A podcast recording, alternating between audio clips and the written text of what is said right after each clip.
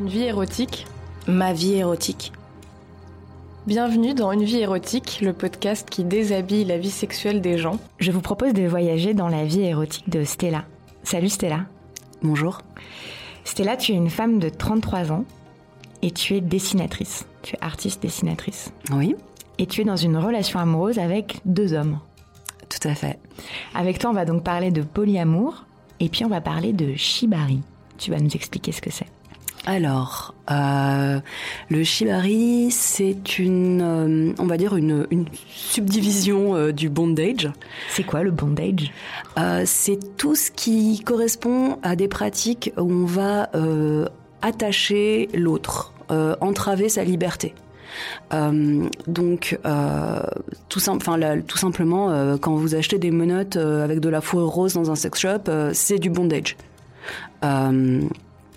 Ou alors, euh, quand on voit un peu le cliché euh, SM euh, des camisoles de force en latex avec des fermetures éclairs partout, c'est du bondage. Le shibari se caractérise bah, déjà par son origine, puisque c'est un art du bondage japonais. Donc il y a une certaine philosophie, une certaine esthétique particulière, et aussi c'est uniquement avec des cordes. Quel genre de corde euh, soit des cordes en chanvre, soit des cordes en jute, principalement. Euh, et c'est une technique dérivée des pratiques euh, martiales euh, et policières de je sais plus quelle époque. Euh, oui, parce que ça servait à attacher et éventuellement torturer des prisonniers. Ah, Donc il y a un élément à la fois de privation de liberté et aussi une De certaine douleur. torture, ouais, Mm. de douleur. D'accord. Ce qui n'est pas forcément le cas dans le bondage en général, parce que par exemple, être dans une camisole de force, oui, on peut pas bouger, mais ça fait pas mal. Alors que le shibari, ça fait mal? Il y a un élément de douleur, à peu près, euh, Toujours? À peu près toujours. Bon, alors on va parler de shibari, de douleur et de jouissance dans cet entretien. Allons-y. On va y revenir parce que euh, tu, as découvert ça il y a quelques années. Euh, oui, ça fait, euh, je pense, deux trois ans que vraiment je, je m'intéresse à ça. Mais avant, tu as eu tout un passé sexuel et peut-être qu'on va commencer au début euh, de ta vie érotique et sexuelle, euh, puisque c'est l'objet de ce podcast. Est-ce que tu es d'accord pour qu'on commence ce voyage dans ta, ton passé érotique? Je suis d'accord. Très bien. Est-ce que tu te souviens de tes premiers émois sensuels, de tes premières sensations érotiques? À quoi ça a ressemblé? Quel âge tu avais? Alors, je ne m'en souviens pas vraiment. Euh, par contre, j'ai l'impression d'avoir toujours été euh, très intéressée euh, intellectuellement par tout ce qui était sexuel. Moins, j'ai pas de, de, souvenirs sensuels particuliers, mais par contre, je me souviens av- avoir été fascinée par des représentations visuelles, notamment dans des bandes dessinées. Euh, le grand classique Manara, évidemment. Euh, Ah oui, chez tes parents, on te laissait, euh, on te laissait lire Manara comme ça Alors non, euh, j'allais dans la à la bibliothèque et je prenais euh, une bande dessinée euh, comme ça et je la lisais en mettant une couverture d'un autre album par-dessus pour pas qu'on te... pour pas me faire griller trop. Bon, les ruses des enfants quoi. Euh, T'avais quel âge? Ah, je sais pas, vers fin de primaire, je pense. Je me souviens à l'époque aussi, je dessinais des personnages extrêmement sexualisés, je dessinais des femmes euh, avec des très gros seins, des jupes très courtes, euh, qui fumaient des cigarettes, euh, avec un côté assez euh, cliché euh, de la prostituée quelque part, je pense. Euh, et je sais pas, j'ai eu une phase où Ça je dessinais ça, ça me fascinait. Euh, Il y avait pas énormément de et puis voilà les, les bandes dessinées, euh, pas énormément chez mes parents, parfois chez des amis où euh, j'étais invitée à un anniversaire et puis moi j'étais pas une petite fille très sociable, alors souvent j'allais euh, pendant que les, les, les autres euh, jouaient ou je sais pas quoi, euh, moi j'allais regarder ce qu'il y avait dans la bibliothèque et des fois je tombais sur euh, les bandes dessinées des parents et je me souviens avoir été très troublée par certaines images que j'avais pu voir. Euh, et puis euh, dans la bibliothèque de mes parents, par contre, euh, il y avait certains certains livres que j'ai lu du coup assez jeune, notamment Vénus Erotica d'Anaïs Nin. Euh, ça, euh, je l'avais, je l'avais pris dans ma chambre et je l'avais caché euh, au fond de ma malle à déguisement. Euh, et ma mère, en, en rangeant, l'avait trouvé et on avait eu une petite discussion. Elle m'avait dit, tu sais, c'est peut-être, c'est pas tout à fait la réalité. C'est mieux de lire ce genre de choses quand tu auras déjà une expérience de la sexualité. Est-ce que tu avais quel âge? Je 13 ans, 14 ans? Ah, moins, moins que ça. Ah oui plutôt vers peut-être 11 ou 12 ans. Euh, donc, euh, rétrospectivement, je, suis là genre bravo maman. Euh, je trouve que c'est une attitude très, euh, euh, enfin, elle m'a pas du tout fait honte ou, ou condamnée ou punie ou quoi que ce soit. Elle m'a juste dit c'est peut-être pas tout à fait de ton âge, mais bon, le mal était fait. et donc ça, c'est un, un, livre qui a beaucoup qui restait dans mon imaginaire euh, longtemps. Euh, ils avaient aussi la version livre de Emmanuel. Le film érotique Le film érotique, qui est donc adapté d'un livre.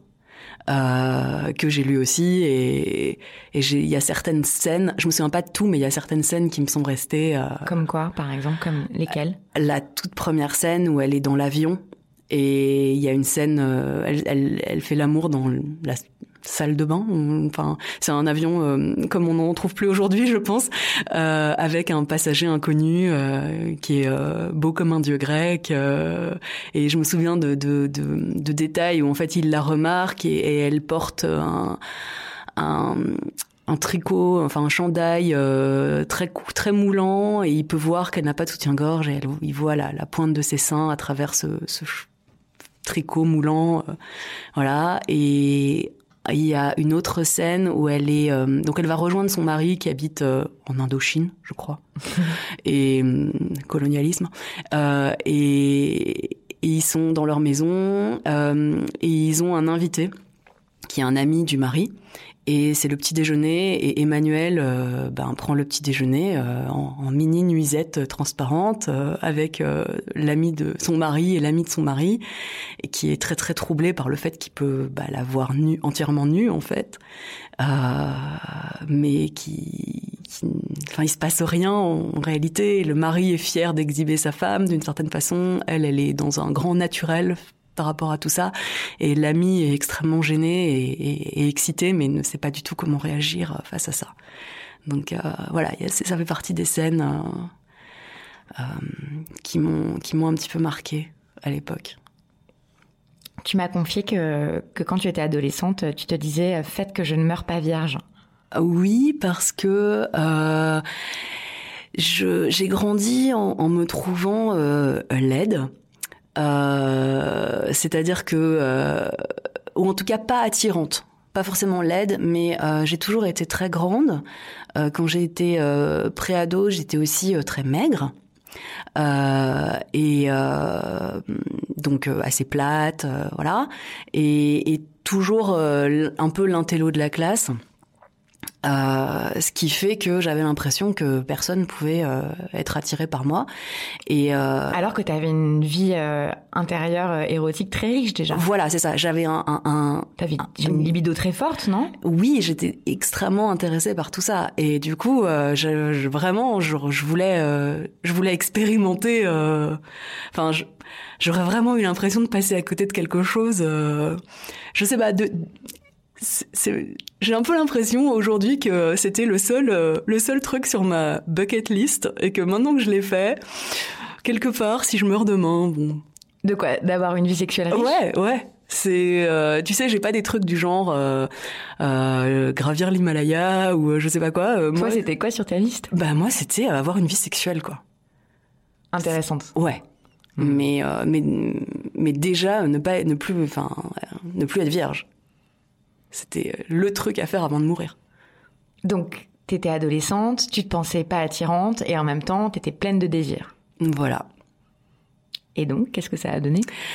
Et donc, euh, en fait, j'ai sauté sur la première opportunité euh, de euh, d'expérimenter. J'étais, c'était l'été, on était parti avec mes parents en vacances dans un dans un genre de de club med. C'était pas ça, mais c'était un peu l'idée. Et il y avait un des des géos qui me tournaient autour. Euh, je pense qu'il n'était pas tout à fait au fait de l'âge que j'avais. Euh, enfin, moi, j'avais, voilà, j'allais avoir 16 ans. Euh, lui, il en avait 25. Donc, rétrospectivement, je, bon, c'est pas terrible. Mais, euh, mais par contre, j'en ai pas eu tout le souvenir comme quelque chose où j'ai pu être manipulée par un adulte ou quoi que ce soit. J'étais très très consciente de ce que je faisais et de ce que je voulais et j'étais genre ok l'objectif c'est de pas mourir vierge. Donc euh, là il y a quelqu'un qui est volontaire euh, on va y aller quoi. Et donc euh, j'ai euh, couché pour la première fois avec euh, aussi le premier homme que j'ai embrassé et pour lequel je n'avais aucun sentiment amoureux qui m'attirait physiquement c'était un bel homme mais mais voilà, d'une certaine façon, j'avais presque l'impression de l'utiliser euh, pour euh, pour euh, passer ce cap, quoi. Et c'était comment? Nul. enfin, euh, j'ai c'était euh, une pénétration vaginale. Enfin, j'en ai un souvenir. J'ai pas de grands souvenirs. Euh, t'as pas souvenir de sensations particulières ou de ce que t'as pensé ça m'a pas ou ressenti? Non, je me demandais si ça allait me faire mal. Ça m'a pas fait mal. Euh, ça m'a pas donné de plaisir non plus. Euh, il y avait vraiment plus un côté genre ok c'est bon quoi, c'est fait. Tu, voilà. Tu l'as dit à tes parents? Euh, je l'ai pas dit à mes parents immédiatement. Par contre, euh, en, par la suite, en rentrant, j'ai eu un retard de règles et du coup, euh, j'ai euh, acheté un, un, test de grossesse que ma mère a trouvé dans la poubelle de la salle de bain. Décidément, elle, elle trouve beaucoup de choses. Et, et, du coup, bon, elle m'a, elle m'a, elle m'a un peu genre, ok, c'est quoi ça? J'ai je lui ai dit. heureusement, le test était négatif et, et voilà. et on, on avait mis d'un préservatif bien sûr, mais néanmoins. Et donc elle m'a dit bon ben ok, euh, je t'emmène au planning familial euh, et, euh, et voilà tout simplement. Première consultation gynécologique et j'ai commencé à, avoir une contraception à partir de ce moment-là. Et alors, est-ce que c'est à partir de ce moment-là que ta vie sexuelle a, a démarré? Tu as commencé à... Oui, parce que quelques mois plus tard, j'ai rencontré un garçon qui était plus proche de mon âge euh, et avec qui j'ai eu une relation qui a duré euh, au moins un an. Je sais plus exactement combien de temps, mais à peu près, voilà. Et alors, est-ce que c'est avec lui que tu as commencé à te découvrir euh, sexuellement? Euh, Pas tout à fait. C'est-à-dire que lui, c'était sa première expérience. Euh, on a commencé à faire des choses, mais assez classiques aussi.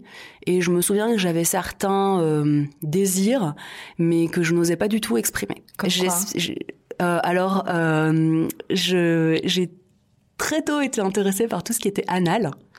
Euh, et je me souviens de d'une fois, par exemple, où j'étais euh, sur lui et il avait ses mains euh, sur mes fesses et j'espérais très très fort que il ose quelque chose avec un doigt, voilà, mais impossible de lui dire.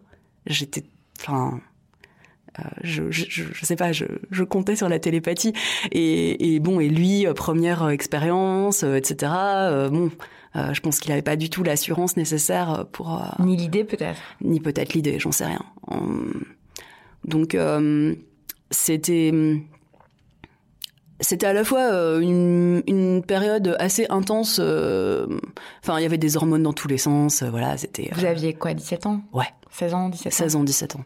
Donc les hormones dans tous les sens, voilà, tout ça. Mais en réalité, ce qui se passait n'était pas très intéressant. C'est pourquoi tu dis que c'était pas très intéressant? Mmh, parce que euh, parce que ça c'était assez euh, comment dire? C'était pas très imaginatif c'était euh, voilà le sexe c'est c'est voilà c'est une pénétration bon c'était pas on n'essayait pas grand chose hors de ça et je prenais pas particulièrement du plaisir enfin si Je veux dire, j'étais enthousiaste et, et, euh, et, ravie de le faire et, et désirante. Et, et, désirante. Et bien sûr, c'est des sensations agréables, mais j'avais pas d'orgasme. Ah. Pourquoi? Est-ce que tu avais déjà eu un orgasme? Non. Je n'ai jamais été euh, très adepte de l'auto-érotisme. Donc tu te masturbais pas? Très peu. Je vais pas dire jamais, mais peu. Et je continue à le faire peu. Euh, c'est... Euh... En fait, euh, la masturbation, pour moi, c'est quelque chose d'assez physiologique, assez mécanique, qui n'a pas toutes les émotions et l'intensité que m'apporte le sexe avec un partenaire. Et du coup, ça m'intéresse beaucoup moins. Hum, je sais pas si c'est je sais qu'on conseille vraiment aux, femmes d'explorer leur propre corps, etc., etc. Moi, j'ai découvert mon corps euh, plus avec euh, en l'explorant avec quelqu'un. Pas toute seule. Ça m'intéresse pas trop. Mais ton premier orgasme, c'était avec quelqu'un ou c'était toute seule? Non, c'était avec quelqu'un. Tu peux nous raconter? Euh, Oui. bah, c'était avec euh, un partenaire euh, suivant. Euh... Donc tu as, eu des relations, excuse-moi, mais tu as des, en fait, tu, tu, as eu des relations sexuelles avec ce, ce premier garçon. Et pendant un an, tu avais 16-17 ans. Ouais. Et donc, euh, mais par contre, tu n'avais pas d'orgasme. Non, pas vraiment. J'avais du, jamais eu. J'avais du plaisir, mais j'avais pas d'orgasme. Euh, je pense que le plus proche que j'avais pu avoir d'orgasme, c'était des choses liées à, à des rêves érotiques. Euh, et, et aussi, euh, j'avais découvert assez rapidement seule que je pouvais me faire éjaculer. Mais euh... mais sans avoir d'orgasme? Oui. Ah oui? Oui. Comment ça marche? Bah, je sais pas. Euh, enfin, c'est euh, encore une fois, c'est assez mécanique. C'est de euh, d'utiliser tes doigts dans un certain angle, d'une certaine façon. et puis, ben moi, ça ça, ça, ça fonctionne. Oui. Ah ouais. Et, euh, et là, euh, par exemple, euh, j'ai un partenaire irrégulier avec qui, qui est assez doué pour pour obtenir ça chez moi. Et, et quand il le fait, les, au début, c'est pas un orgasme. Et puis en continuant, oui, mais pas pas la première éjaculation. Ah oui? Ouais. C'est la première éjaculation, c'est un processus physiologique sans plaisir particulier. Oui. Et enfin, ensuite... sans plaisir. Encore une fois, si avec du plaisir, mais pas avec un, un, un orgasme. orgasme. D'accord. Et donc ça, t'avais, ça, t'as découvert ça. En fait, t'as éjaculé avant d'avoir un orgasme. Oui. Dans ta vie sexuelle. Oui. Et ça t'a fait quoi ça, ça, Qu'est-ce que t'en as pensé la première fois C'était très étrange. C'était très étrange. Je me demandais, euh, je me demandais ce que c'était. Enfin, j'ai pas, je me suis pas dit, euh, oh mon dieu, j'ai uriné parce que bon, euh, c'est pas la même chose quand même. Mais ça a pas la même odeur. Ça a pas la même odeur. C'est pas, enfin, moi je me suis pas trompée quoi. Mais c'était, ouais, c'était étrange. C'était. Et donc ça, tu es arrivée toute seule? Oui. Et alors après, tu as connu un autre partenaire? Oui avec qui j'ai eu une relation qui était euh, émotionnellement et intellectuellement euh, très intense. Euh, on était un peu, bon, on était là aussi, on avait quoi, 17-18 ans. on était en plein dans, dans, notre trip de, de amoureux maudit, voilà. un peu un peu un peu dark voilà et et du coup, euh, enfin, c'est un peu un peu cliché gothique et tout ça.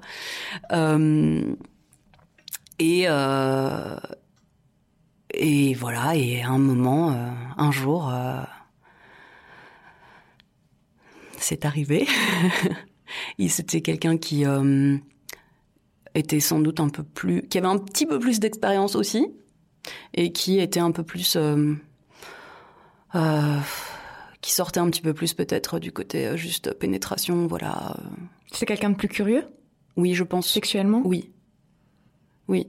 Euh, D'ailleurs, c'est la première personne avec qui euh, j'ai expérimenté d'être euh, attachée. Alors pas rien de rien d'incroyable, juste un bout de ficelle autour des, des montants du lit. mais c'était, c'est ma première expérience en la matière. Et c'était comment? Ben moi j'aimais bien. Pourquoi ça t'a plu tellement?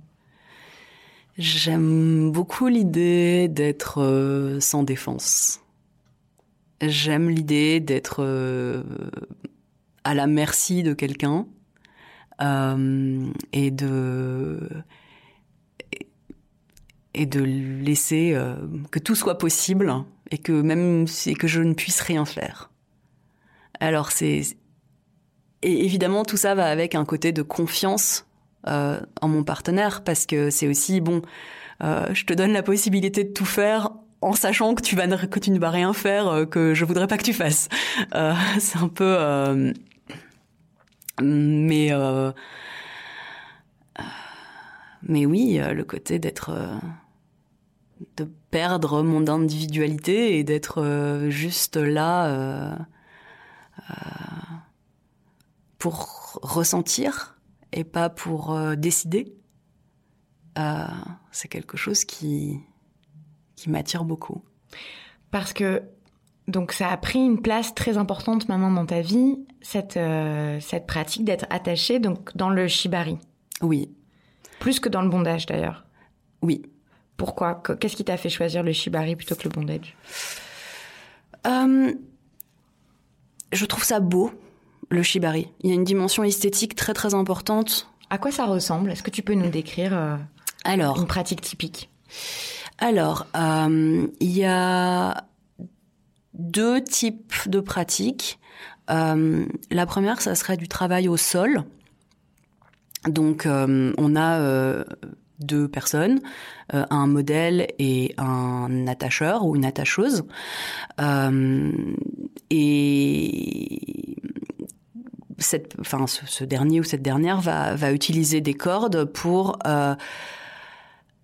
mettre le corps de son modèle euh, dans des positions, dans une ou des positions voulues, euh, qui du coup peuvent. Euh, alors ça peut ça peut être des choses euh, qui, par exemple, vont euh, beaucoup renfermer le modèle sur lui-même. Ça peut être des positions qui sont très un peu œuf, par exemple. Donc on a euh, la tête euh, voilà, sur le ventre, les, les, genoux, les euh. bras par exemple croisés sur la poitrine, la tête baissée vers la poitrine, les genoux relevés. on peut imaginer quelque chose où par exemple on aurait les cheveux qui seraient attachés aux genoux, ce qui est une position qui est psychologiquement difficile en Et réalité. Qui est sexuelle Pas forcément. Euh, ça, mais qui peut être, c'est pas forcément sexuel. Ah, d'accord. C'est important de le préciser. Le shibari, oui. c'est pas forcément sexuel. Non, c'est euh, il y a une composante érotique très forte, indéniable. Si euh, quelqu'un qui vous dit le shibari c'est pas du tout sexuel, euh, n'importe quoi, c'est sexuel, mais mais c'est pas obligé de l'être. Par exemple, enfin, notamment c'est comme toute pratique artistique, sportive, voilà, il faut s'entraîner. Donc, euh, la personne avec qui je pratique le plus, euh, c'est euh, l'un de mes partenaires qui n'habite pas à Paris. Euh, bah, des fois, quand on n'est pas ensemble, euh, il va pratiquer avec quelqu'un d'autre. Et pas forcément quelqu'un avec qui il a une relation importante. Ni des relations sexuelles? Non, ça peut être... Là, la dernière fois, il y avait un, un, un atelier où il avait vraiment enfin des cours euh, auxquels il avait vraiment envie de participer. Euh, les personnes avec qui euh, ses partenaires habituels n'étaient pas disponibles. Il a trouvé quelqu'un qu'il ne connaissait même pas. Donc, mais qui était consentante, consentante, enfin euh... qui voilà. Donc euh, et dans ce cas, moi les, tout des, les toutes premières fois où j'ai pratiqué du shibari, c'était parce que j'avais un ami qui faisait ça et qui avait besoin d'un modèle et qui m'a dit hey, est-ce que tu es dispo vendredi soir il y a ça et après après je t'invite à manger enfin et, et voilà et c'est quelqu'un où jamais en, même en rêve je me suis dit que j'allais avoir des relations sexuelles avec lui, j'ai aucune attirance pour lui.